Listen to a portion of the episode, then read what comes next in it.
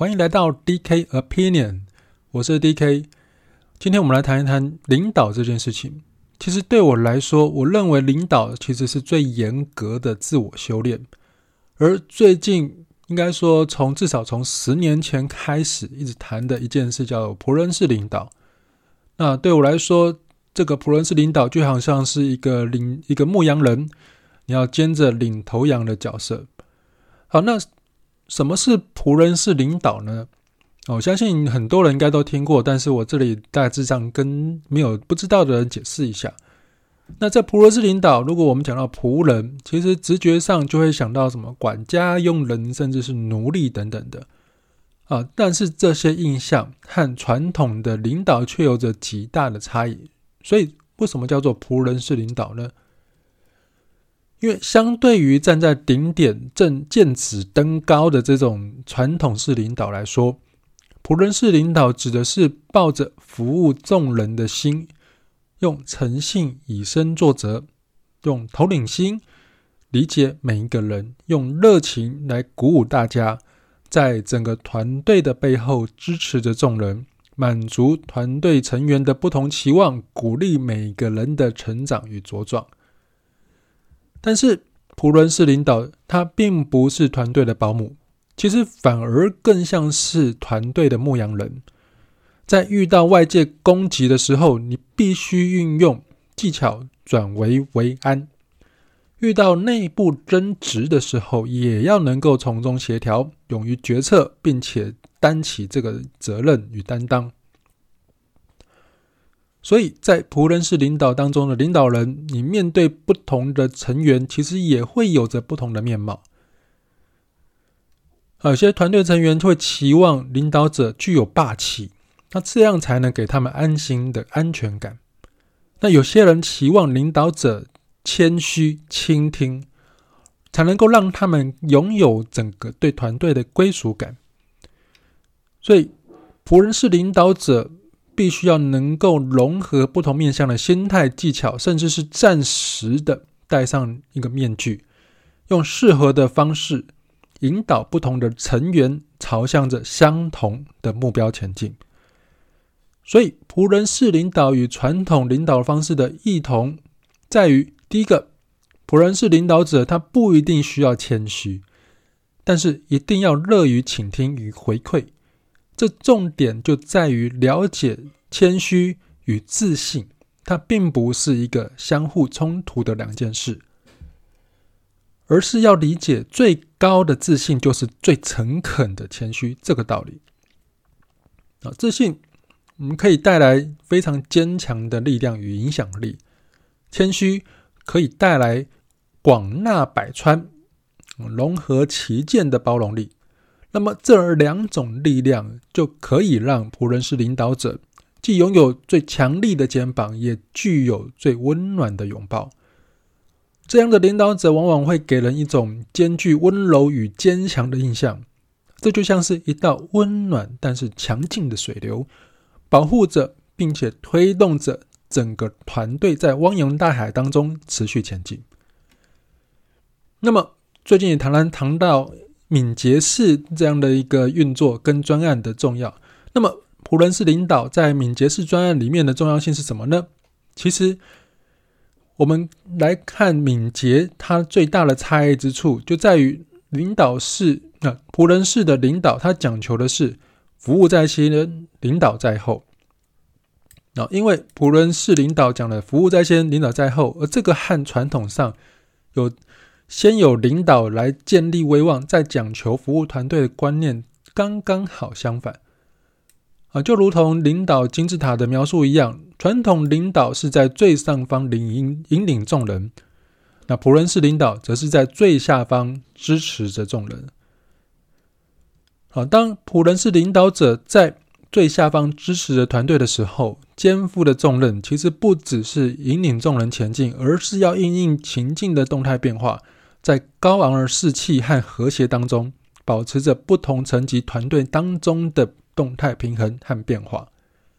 同时也要在领导，也就是拉力，以及推动，以及就是推力的领团队这两种角色当中适时的切换。不管是用拉的还是用推的，为的就是让团队往共同目标前进的同时，要保持团队内和外的信任、归属感以及凝聚力。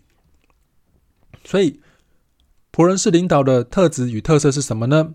我们就简简单稍微小小的总结一下。仆人式领导其实强调的是以同理心、倾听、鼓舞、协助他人成长、说服，以互相协作建立并且凝聚社群、诚信、重视彼此、以身作则等等的作为领导的特质与重心。那么，在这样的团队当中，领导者主要的特色是作为辅助团队前进的动力，而在最前方摇旗呐喊之余，其实领导者也扮演着后勤补给的角色，并且以信任这两个字作为建构团队向心力的中心思想。这个信任不只是仅仅是对团队成员、对领导者的信任。更重要的是，团队成员间彼此的信任。而我们刚刚谈到了敏捷式专案，它其实最重要的特性就是需要团队成员能够自主管理并且行动。因此，透过仆人式领导建立起的团队信任以及凝聚力，将可以在成员之间建立好非常良好的互动，并且透过领导者的潜移默化和以身作则。让整个团队逐渐养成自主行动的心态与行动力。那么，所以对于敏捷式专案而言，仆人式领导往往兼具三个角色：第一个，主管、家人和教练。我们要以主管的角色负起决策的责任，以家人的角色建立融洽的社群，以教练的角色引领团队前进。这三种角色在敏捷式专案当中，其实就像是协助陀螺旋转的轴心，也就是主管；而家人的角色就是你的本体，那教练呢，就是你在陀螺协助陀螺旋转这条线，这个棉线。那只有把每一个角色都发挥到最好的境界，这颗称称作团队的陀螺，才能够不断的持续的高速旋转，持续的吸收更多的资源与力量。成长成更大的陀螺。好，我们刚刚谈的都是仆人式领导的一些心理的概念。那么，事实上，我们仆人式领导究竟该怎么做呢？其实，由团传统领导转换到仆人式领导的时候，最大最大的困难就是在于领导者的心态转换。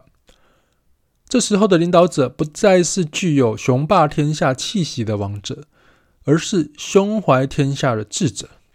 因此，在我们学习仆人式领导的时候，首先要放下的就是地位和权力感。没错，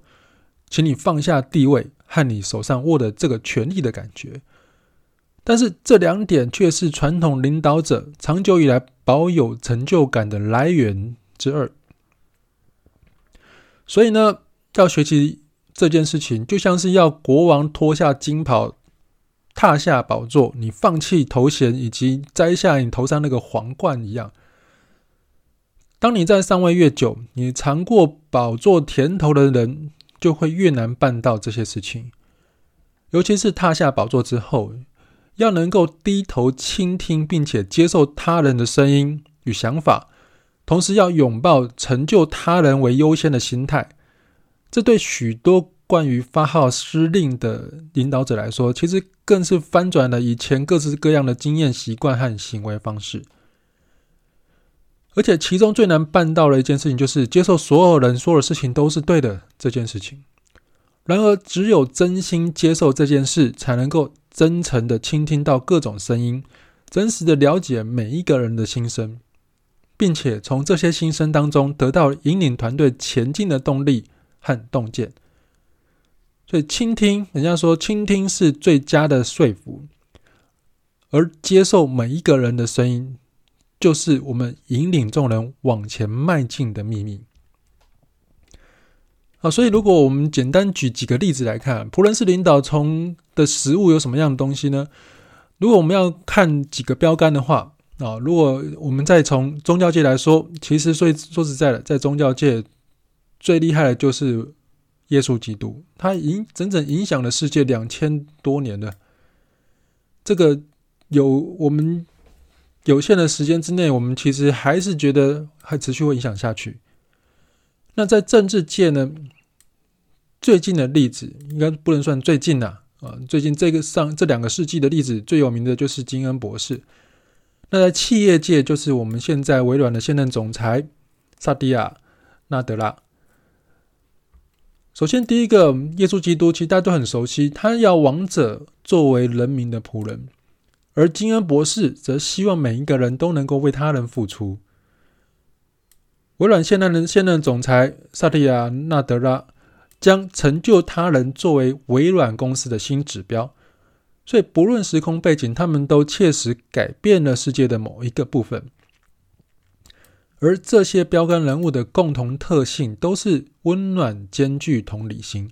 但同时也具有带领团队前进目标的坚韧和耐性，而且。都在团队前进过程当中凝聚所有成员的向心力，让团队自主成长，并且持续的卓越精进。这些人并没有登高哈呐喊，要领导革命或是突破，而是领引领着方向，引导众人思考与成长，让思考的潮流潜移默化，影响了越来越多的群众。因此，长久下来，就形成了一股。让人无法忽视，而且无人能挡的力量，这个就是牧羊人兼领头羊的仆人式领导所能够带来的最大的效益。我们可以看看，耶稣基督都已经影响世界两千多年了，未来还是会持续影响下去。好，今天